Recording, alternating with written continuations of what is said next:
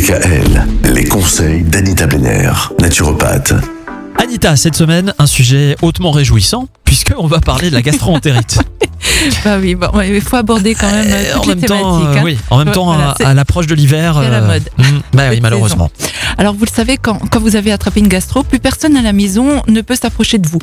Et vous allez vous fourrer pendant une demi-heure dans un nid à virus, c'est-à-dire les salles d'attente du médecin. Donc il, il vaut peut-être mieux éviter à ce moment-là. Sachez que quand on se met les doigts dans la bouche, on se gratte le nez, on se frotte les yeux, et ben c'est comme ça qu'on contamine les autres. N'est pas très ragoûtant, mais les bactéries Non, qui causent la gastro se transmettent par barres de métro ou de bus, menus dans les restaurants, barres de caddie, digicode, poignées de porte. Voilà les transmetteurs du virus. Alors la simple promiscuité suffit et au bureau ou dans les transports en commun ou chez soi ou encore plus dans les salles d'attente comme je disais chez le médecin.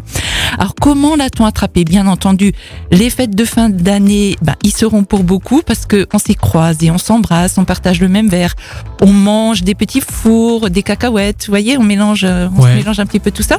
Et puis surtout, on veille tard, on s'excite, on se fatigue et on absorbe à la suite toutes sortes d'aliments de toute provenance. hein. Donc le, le- le système digestif est en panique. On surcharge son foie avec de l'alcool, du chocolat et autres. Et cela n'arrange rien. Donc les abus de fait n'expliquent pas toutefois pourquoi l'épidémie de gastro euh, annuelle commence en novembre et finit en mars. Mais le virus débarque dès que le froid s'installe et ne disparaît qu'au printemps. Ouais. Donc chez nous, il trouve désormais un terrain favorable, euh, la flore intestinale affaiblie, le stress de la fin de l'année, le froid intense, etc.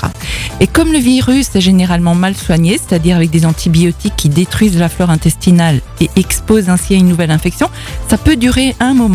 Et le virus change à chaque saison. Hein, c'est-à-dire que les virus savent s'adapter et comme pour la grippe, ben, le virus de la gastro, euh, voilà, comme le rotavirus, le calcivirus, l'adénovirus et le norovirus, ben, ils évoluent en s'adaptant notamment aux antibiotiques et puis généralement à toutes les attaques en général. Bah oui, ce serait trop simple sinon. Oui, oui, tout Et à puis il fait. y aurait plus de gastro. Et on s'ennuierait. On connaît comment Non, c'est pas vrai, on s'en passerait bien de la gastro. Mais bon, malheureusement, on sait qu'elle est là, qu'elle va encore arriver.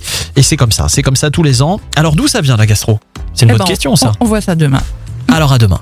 Retrouvez l'ensemble des conseils de DKL sur notre site internet et l'ensemble des plateformes de podcast.